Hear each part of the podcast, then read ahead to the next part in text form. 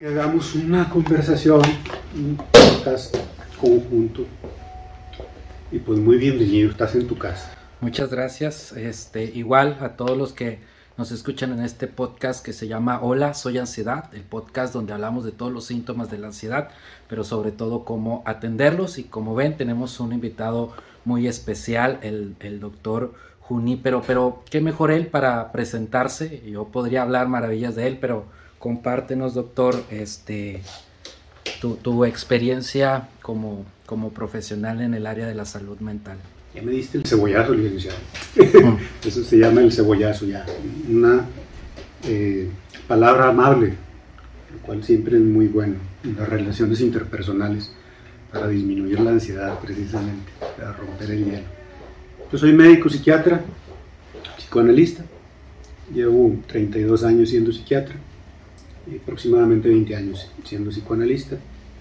Y en un principio de mi carrera sí estuve también en la función pública, en las instituciones, en el sector salud. Y luego poco a poco ya nada más me he dedicado a la atención de pacientes en mi consultorio y a la enseñanza a nivel de posgrado en el Instituto de Psicoanálisis de la Asociación Regiomontana de Psicoanálisis. Ahí soy profesor de las materias de psicoanálisis de adultos y de psicoterapia psicoanalítica.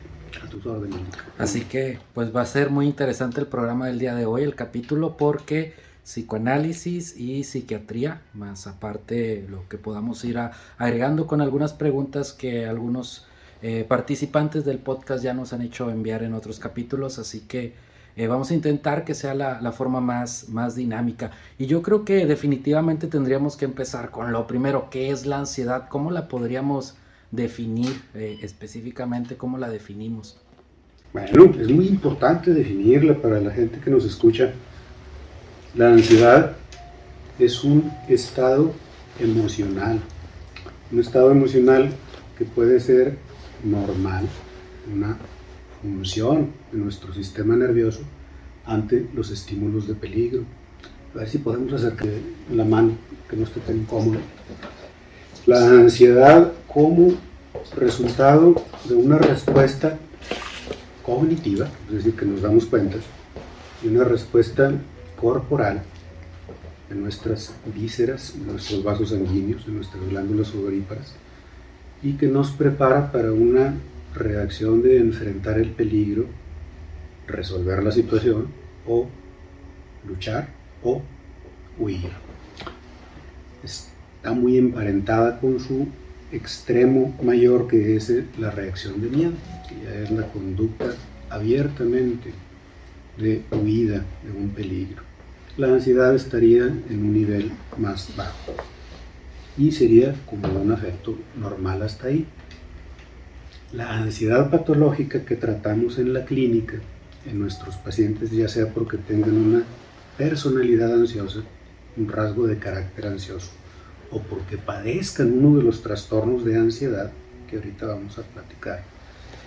Es la misma reacción cognitiva y visceral, pero sin que esté presente un peligro visible. Y en ese caso aludimos a causas psicológicas. Esas causas psicológicas pues han sido pues, muy tratadas a lo largo de la historia del desarrollo de la psicología y de las teorías explicativas de la mente. Pero su característica es que no hay un peligro presente, evidente, visible, y que se tiene la sensación como que se va aproximando en el tiempo ese peligro indefinido, anónimo. Hasta ahí le dejaríamos para dar pie. Claro, constantemente, y de hecho también en el podcast lo hacemos mención y con pacientes, definirlo desde una manera que uno pueda controlarlo mucho mejor y con, con, mucha frecuencia, tanto en los podcasts como en los pacientes, les comento, la ansiedad es como un martillo, porque eh, si la sabes utilizar, pues puede ser un gran motor para alcanzar algunas cosas, pero si no la sabes utilizar, pues puede ser como aquel niño de 5 años que agarra un martillo y pues va a hacer daño, ¿no? Emocionalmente, digámoslo así. Este, y que la idea de un proceso terapéutico justamente no se trata de, de quitar ese martillo, sino aprender a utilizarlo. Esa es una de las definiciones que más eh, hemos repetido a lo largo de los capítulos, la otra es que la ansiedad es como un GPS. nosotros nos marcamos algunas metas, algunos propósitos, y cuando nos salimos de ellas, Cuando nosotros, por ejemplo, perdemos el protagonismo de nuestra propia vida, entonces la ansiedad aparece para decirnos, hey, por ahí no es.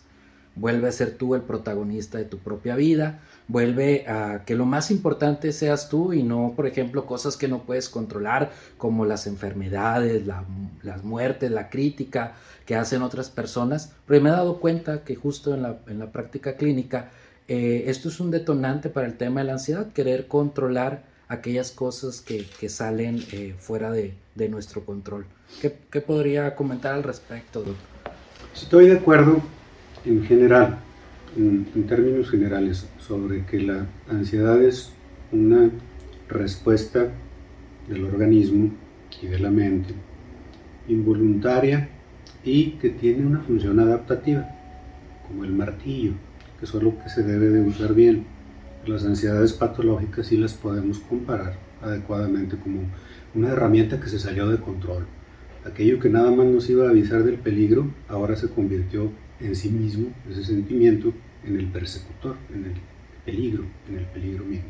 Estoy totalmente de acuerdo. La segunda parte de lo que comentabas me pareció muy interesante.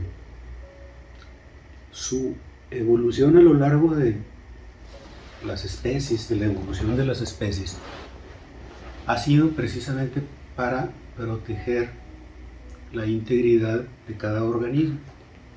En, todos los organismos, desde los unicelulares, hay una respuesta de huida de los medios que le son adversos. No se diga en los organismos superiores, los mamíferos tienen los mismos sistemas de ansiedad que, que nosotros los seres humanos. Sigue siendo algo para protegernos del peligro. Lo último que dijiste, es exactamente el centro del problema ansioso, depresivo, que se ha convertido en una pandemia en nuestros, en nuestros días. El protagonismo y la necesidad de mantener un control en nuestra vida. Y esto probablemente tú en tus programas ya, lo hayas expresado así, y ahorita no haríamos más que repasarlo.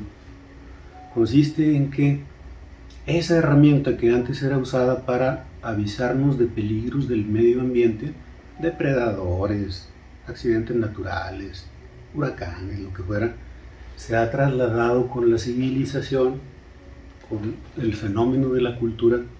Ahora no es a lo que más tememos, a un animal que ande suelto por las calles.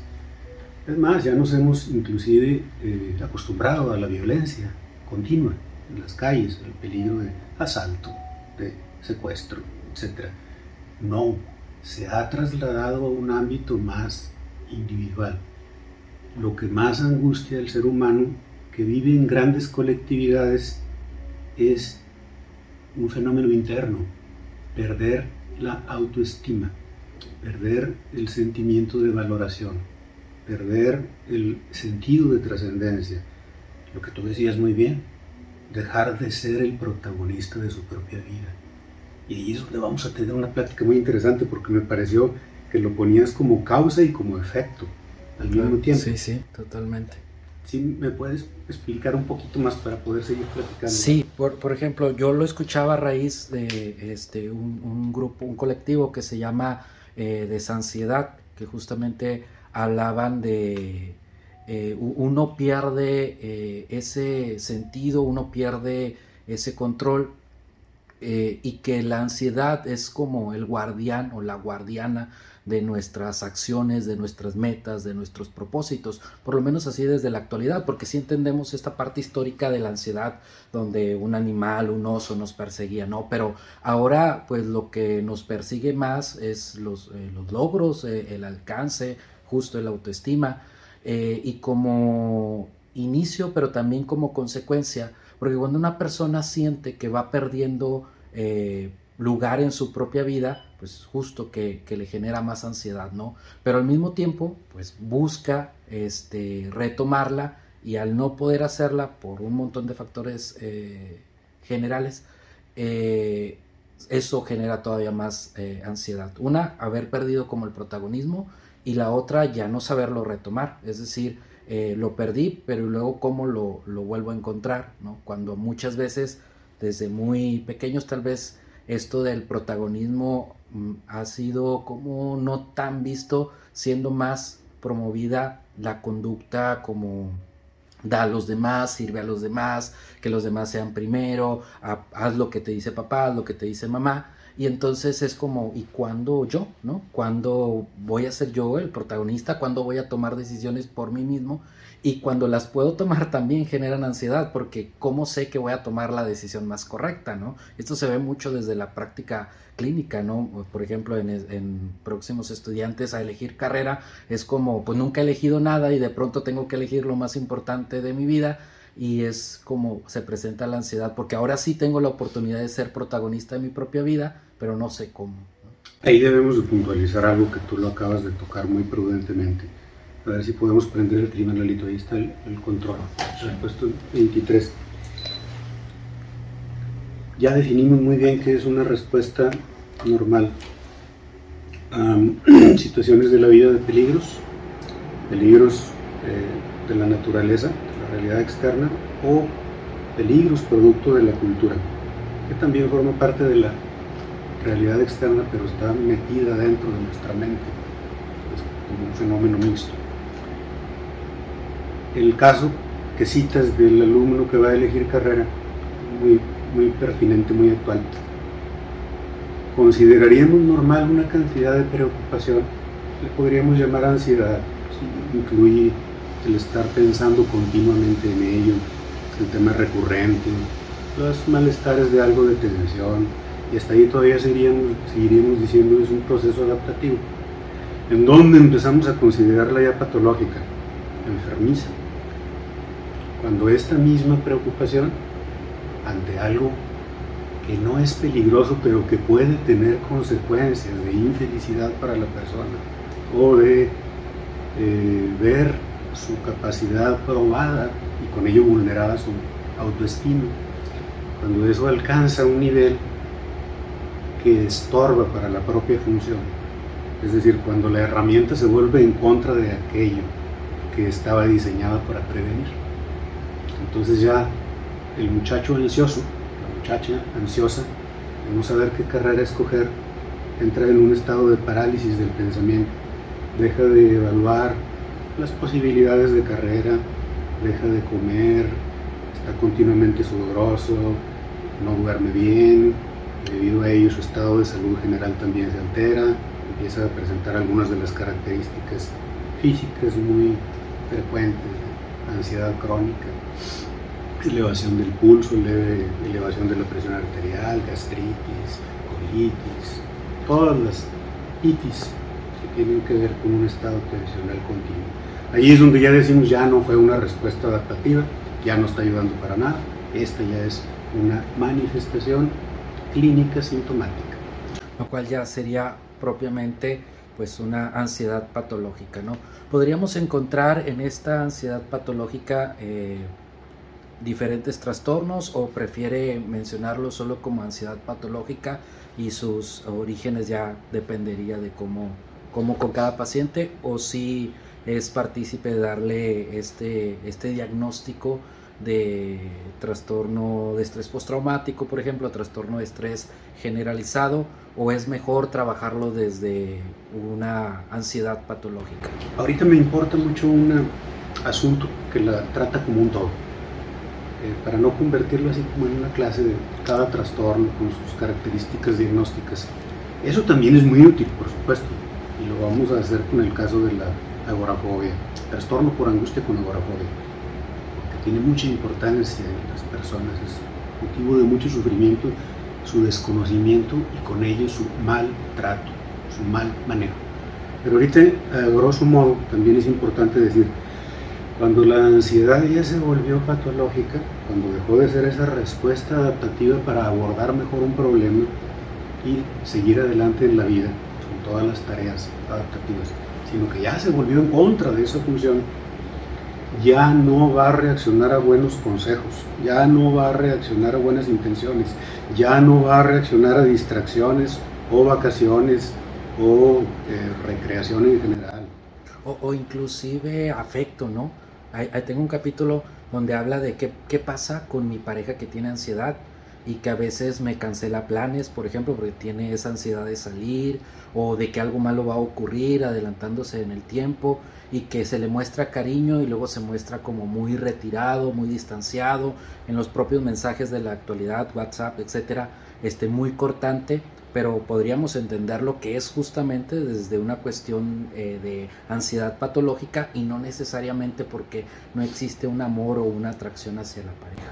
Sí, y es importantísimo diferenciarlo, porque la pareja o la familia, su reacción natural, su tendencia natural, también comprensible, para eso deben servir mucho tu labor educativa a través de tus podcasts. Su tendencia natural será a minimizar y a considerarlo como un estado normal, que se va a pasar con el tiempo, que la persona se va a acostumbrar y que luego ya va a quedar atrás y que si acaso este afecto, cercanía, puede ayudar a que pase más rápido. No digo que no ayude. El asunto es que cuando los familiares y personas cercanas ven que fracasa esa ayuda, entonces caen en un estado de incomprensión y de conducta que daña a la persona. Tú estás así porque quieres, si tú te concentras y te pones las pilas, sales adelante, puedes vencer tu ansiedad nada más relajándote y pensando cosas positivas lo cual quienes atendemos pacientes en la clínica nos parece totalmente desatinado, no solamente desatinado, empeora el cuadro. La persona ahora carga el sufrimiento de su ansiedad y el sufrimiento de no poder salir adelante con eso que le dicen que parece tan fácil. Se vuelve en contra de sí mucho de lo que era destinado a ayudar. Ese es el asunto que me interesa, donde quiera que me invita en cualquier foro, subrayar. Ansiedad patológica solamente va a reaccionar con tratamiento. Todavía no entraremos a detalles, probablemente no lo haremos en este podcast, pero sí me interesa subrayar. Claro, me parece bastante eh, importante esa frase. Este, eh, la ansiedad patológica solo se recuperará, solo se superará con tratamiento. Eh, el, el, mérito, el mito de la meritocracia, el échale ganas, definitivamente no, no funciona y no va por esa dirección, aunque pues la familia pues forma parte de ese apoyo y lo puede brindar, pero un tratamiento tendrá que ir, este, que tal vez en otro capítulo lo abordaremos más, más a profundidad. Los síntomas, los síntomas más característicos para decir eh, la ansiedad, eh, a lo mejor podemos empezar por los físicos, los síntomas físicos más característicos de una ansiedad patológica. La ansiedad es la experiencia subjetiva mental interna de temor. Cuando se acompaña de síntomas físicos le llamaremos angustia, un grado mayor de ansiedad. Y los síntomas de la angustia son aumento del pulso, aumento leve de la presión arterial, opresión en el pecho, adormecimientos que se llaman parestesias, que se siente como adormecido, como poco tacto, poca sensación de tacto, que pueden ocurrir característicamente en el dorso de los antebrazos, en la cara, sensación de cabeza embotada, sequedad de boca, visión borrosa, calambres abdominales, ganas de ir a orinar a cada rato, diarrea o estreñimiento, sacudida y sobresalto ante los estímulos. Todo esto podemos decir un estado de hiper excitabilidad, un estado de demasiada excitabilidad del sistema nervioso. Todo esto junto con la sensación de que la persona, el temor de que le va a pasar algo muy grave, que se va a morir, que le está dando un infarto, es lo que se llama un ataque de pánico o crisis de angustia. Después de esto la persona queda con mucho miedo de que le vuelva a dar otra cosa de esas y desarrolla la siguiente complicación, no querer salir solo, no querer ir a lugares en donde si le pasa una cosa de esas, no va a encontrar ayuda. Y ya decimos trastorno de ansiedad, pero tipo trastorno por angustia con agorafobia. Ese sería el diagnóstico completo. Me interesaba mucho llegar a esto. Sí, justo donde entonces ya aparece este síntomas, pero no físicos, sino psicológicos, como por ejemplo los pensamientos anticipados, los pensamientos catastróficos, es creer o pensar que algo, algo malo va a ocurrir, eh, los pensamientos intrusivos, aquellos pensamientos que no queremos tener pero aparecen, este, la falta de confianza en sí mismo, la falta de confianza en los demás, y despersonalización y desrealización. Y ya tenemos todos completos, las alteraciones cognitivas y las alteraciones del procesamiento y de la interpretación de ese proceso cognitivo, lo que ocasiona que esté ocurriendo un estado ansioso en nuestra mente. Como muy bien lo reseñaste, con todo esto ocurriendo en nuestro interior, no se puede trabajar, no se puede concentrarse, no se puede relacionar bien con otras personas, no se puede amar, no se puede cuidar de sí mismo. Es un estado importante. Cuando decimos, no, nada más está nervioso. No, no es cualquier cosa. Estar nervioso es un estado total del organismo, es un estado incapacitado. Entonces tiene esta, esta parte física, esta parte cognitiva, pero me parece que también la parte conductual, por ejemplo, la evitación. Evitar salir, evitar hablar, evitar convivir, evitar relacionarse, pero inclusive en ocasiones las hipo o hiperactividades, por ejemplo, el aumento o la disminución del deseo sexual, el aumento o la disminución de dormir, a veces ese eh, aumento de dormir es como, pues dormido no tengo ansiedad, entonces evito la ansiedad del día permaneciendo más tiempo dormido o intentando permanecer más tiempo dormido, o al contrario, al momento de dormir vienen todos los pensamientos y entonces la alteración del sueño se hace presente como de manera conductual. Eh, la sexualidad a veces también, el, el, aumento del deseo o de la actividad sexual como un sentir placer para no sentir la ansiedad o la disminución de la ansiedad, perdón, de la sexualidad como, como un acto de justo que también genera ansiedad de decir eh, a lo mejor no voy a satisfacer a mi pareja, a lo mejor me puede dar una crisis en el acto o simplemente no hay ningún deseo de vincularse en ese momento porque está más preocupado por sobreguardar sus intereses, sus metas y sus deseos o a veces inclusive la, el eh, la, la, integridad física, ¿no? Porque pues al final del día la actividad sexual pues tiene, es, es una actividad que requiere esfuerzo físico y que a veces el, el, mismo aumento de la frecuencia cardíaca genera este pensamiento anticipado o catastrófico y disminuye eh, la actividad sexual. Entonces también afecta esta parte conductual en ese, en ese aspecto y en ese sentido. La parte conductual es eh, una manifestación que luego ya visto colectivamente podemos perder de vista que se debe a cómo se sienten cada uno de los individuos. Mencionaste en una de las frases en la búsqueda, el aumento o la disminución, el aumento de la actividad sexual o el aumento de la actividad en general, como intentos fallidos de dar salida a algo que se está sintiendo dentro como un exceso, o su apartamiento como formando una barrera protectora en el aislamiento. Me quería referir al exceso de actividad sexual, al exceso de búsqueda de cosas que calmen, consumo de carbohidratos, consumo de bebidas alcohólicas, inclusive estar en colectividades porque la persona estando sola es cuando vienen más los pensamientos y estados subjetivos de ansiedad. Entonces, si tomamos estas conductas y ahora las ponemos en la sociedad, vemos claro algo que cuando se dice nada más así como de buenas a primeras, resulta como una exageración. Pero ya si lo analizamos a partir de todo lo que hemos estado hablando, parece como si una gran parte de la población estuviera continuamente ansiosa. Pero lo único que alcanzamos a ver son las maniobras conductuales para evitar la ansiedad.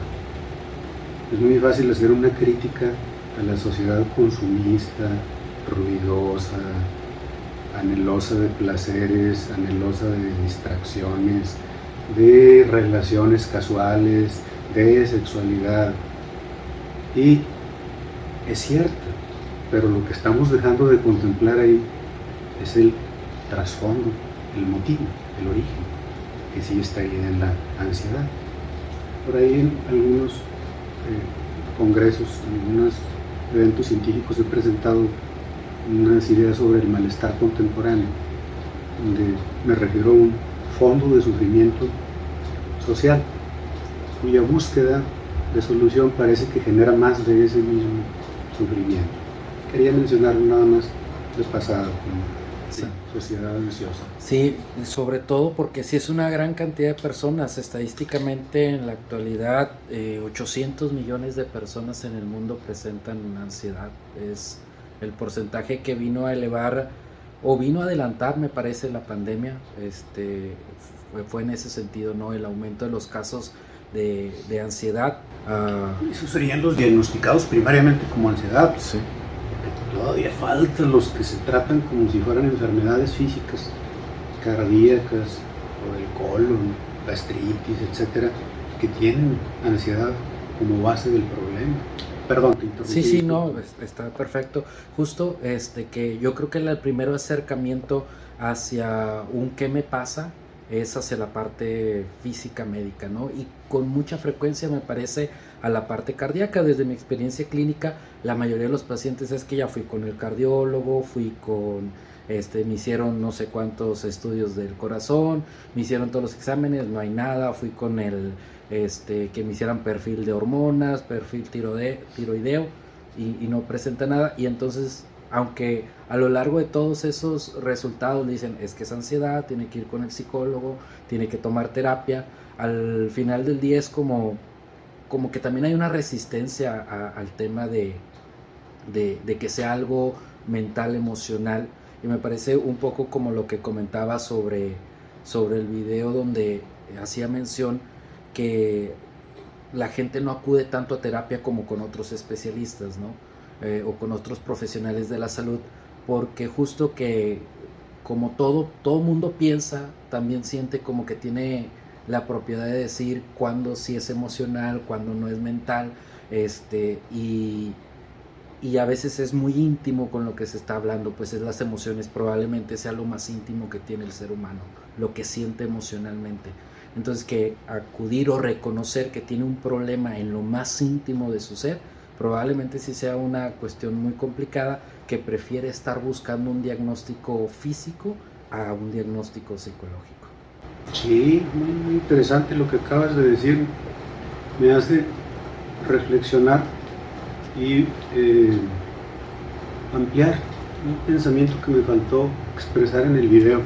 Como los videos son cortitos, no se puede decir todo. Pero esto que acabas de decir eh, me da la oportunidad de explicarlo.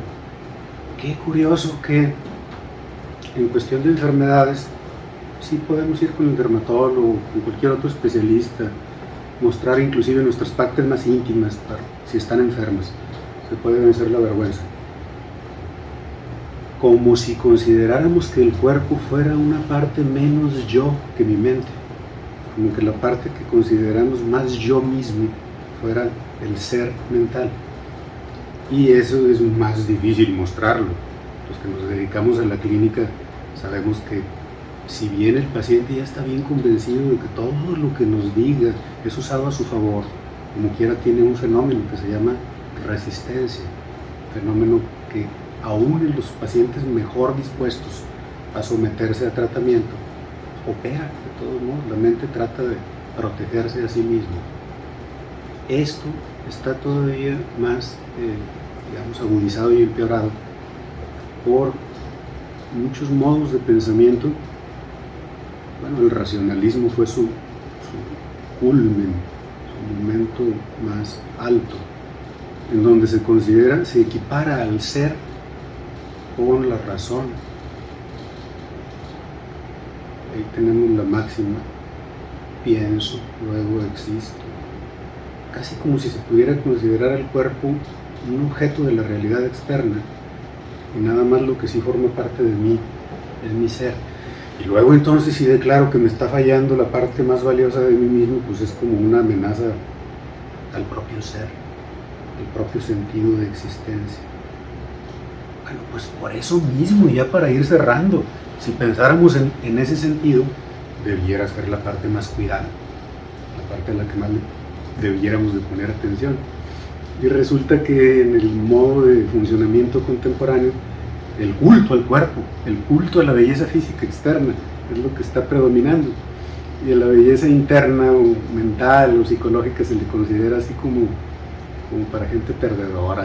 Pero inclusive me parece que hay una dualidad en ese sentido, porque sí, el cuidado al, cuerpo, pensando desde el cuerpo como algo muy fuerte, pero también como algo muy débil que tiene que ser cuidado.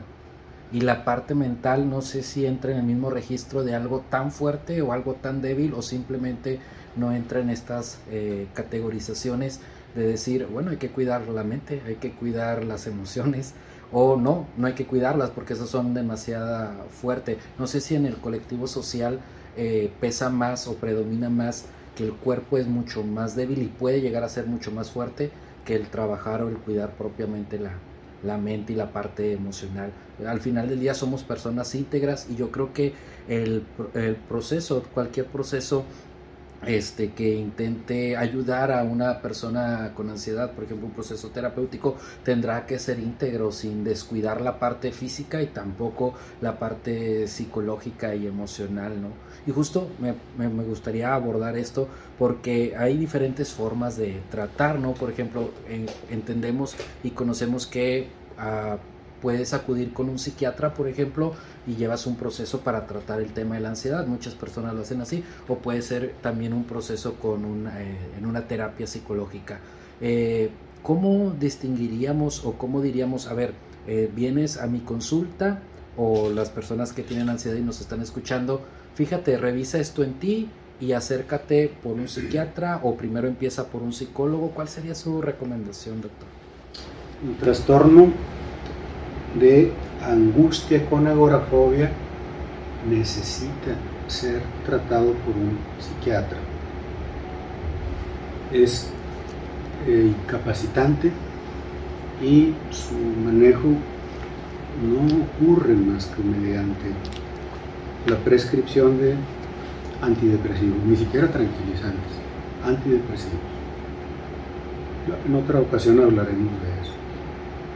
Los estados ansiosos, ya sea como parte de la personalidad, si son parte de la personalidad y del desarrollo, tienen que ser tratados en terapia psicológica. Está contraindicado dar medicamentos.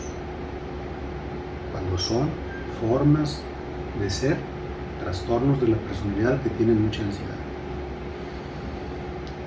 la tierra de nadie, y ahí es donde tenemos una pugna involuntaria e indebida. Es el trastorno de ansiedad generalizada, la preocupación continua por temas banales y la preocupación extrema por tener enfermedades físicas. Las formas que permiten todavía vivir desarrollando las funciones ya sea escolares, eh, ya sea de relación, de trabajo, cuando la persona todavía es funcional, estaría indicado terapia psicológica, sería razonable. Pero si ya está gravemente perturbada la funcionalidad para trabajar, para relacionarse, para estudiar, eso requerirá por lo menos en el inicio, por el tiempo menor posible, medicamento. Entonces ya para resumir, las formas graves necesitan medicación, está interfiriendo con la vida. Y formas graves las definimos a partir de agorafobia. Las personas no pueden salir a realizar su vida. Y las formas leves, más de carácter, más de, personalidad. Y hay una eh, donde convergen ambas, que puede ser este, la trastorno de ansiedad generalizada. Ahí puede ser intervención eh, mutua o por una o por otra. Me parece bastante interesante porque después eh, sería entonces en otro capítulo poder hablar mucho más a profundidad cómo hacer esa diferenciación. Yo sé que lo más saludable es que se acuda con un profesional y que éste eh, dé la indicación, pero pues a veces a las, a las personas también se les hace bastante complicado, sobre todo en lugares de, poco acceso al sector salud mental, que lamentablemente son muchos. Eh, me llegan muchos mensajes de diferentes países por los grupos de ansiedad en los que estoy y no encuentran ni siquiera un psicólogo general o a veces un, un médico general les termina dando algún, una receta de ansiolíticos, de antidepresivos. Tal vez el médico pues con lo que tiene trata de, de ayudar, pero muchas veces no explican que puede haber efectos secundarios, por ejemplo, la importancia de mantenerse en el medicamento y las personas apenas lo toman una o dos veces y lo dejan porque se sintieron más ansiosos, por ejemplo. Y los antidepresivos suele suceder. Así es. Este, y, y, el médico pues no les explicó como esta parte, ¿no? Y ellos a lo mejor los pacientes al, no saber que puede haber un efecto secundario pues no lo preguntan, pero a veces sí es bastante complicado poder tener acceso a la parte de, de salud y me parece que por eso estos, eh, estos escenarios, estas plataformas que, en las que trabajamos, por ejemplo ahora con, con podcast en, en, Spotify, la gente puede tener acceso con mucha mayor facilidad a información que puede hacer las preguntas pertinentes ya con su, con su, con su psicólogo o con, con su médico. Por eso sí sería de gran importancia, doctor, que nos pudiera pasar sus redes sociales para que la gente que nos ve de, algún lugar que se le pueda complicar, pues tal vez con sus videos, aunque no, sea, no es igual a un proceso terapéutico. Una vez una sexóloga me decía, bueno, no es terapia, pero es terapéutico, es decir, puede eh, tranquilizar un momento o guiar hacia qué especialista o con qué profesional acercarse. Entonces, sus redes sociales, doctor. Eh, doctor Junípero Méndez, arroba doctor Junípero Méndez. A darle el ahí. Todas las redes, Junípero. Con mi nombre, Junípero Méndez, en todas las redes aparecen Facebook, Instagram, TikTok. Spotify estamos. Todo. TikTok. YouTube. YouTube. YouTube, TikTok, Instagram. Eh, ahí estamos. Fue muy, muy, muy modesta la sexóloga porque la información dada al público general platicada, conversada, accesible al público, lleva ya dentro de sí un proceso donde la persona adquiere la información, le da un una cierta eh, metabolismo mental, una digestión, un procesamiento mental. Y eso ya forma una nueva experiencia con la cual enfrentar los problemas del mundo diría que sería terapéutico, muy leve, pero sí levemente terapéutico, es mejor que decir no terapéutico. Claro. Sí, yo creo que nos vamos y terminamos este, este gran capítulo con tal vez algunas recomendaciones prácticas, doctor, sobre las personas que tienen ansiedad o que estén pasando en un momento de crisis, qué hacer para, crisis de ansiedad crisis de angustia, qué hacer para, para poder salir de, de ahí desde su experiencia esta pregunta siempre es muy, muy difícil de, contestar. Yo hoy, puedo contestar una cosa con mucha tranquilidad, con la cual me libro de la ansiedad patológica. Sí existen en el sector público y en las organizaciones sociales suficientes instancias, o sea, lugares de atención sector salud y de institutos de tratamiento, de clínicas de tratamiento de asociaciones sociales, en donde pueden llevar un tratamiento, es posible económicamente, sí es posible. Y las páginas de esas instituciones contienen información suficientemente pertinente al, tema. Entonces, sí hay mucho donde ya una persona población abierta a través de su celular pueda acceder a información. Sabemos que también en las redes hay mucha desinformación, pero ahorita me estoy refiriendo a las instituciones de salud, me estoy refiriendo a las asociaciones sociales que tienen centros de eh, entrenamiento para profesionales. Entonces sí está muy a la mano eh, a llegarse la información y a llegarse el tratamiento.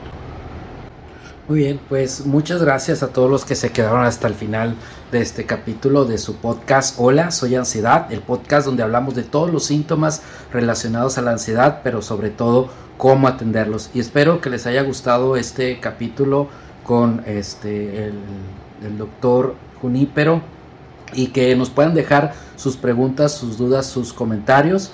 Este, y lo puedan seguir también en sus redes sociales, todas sus redes sociales como Junípero Méndez. Eh, Instagram, Facebook, eh, YouTube y TikTok.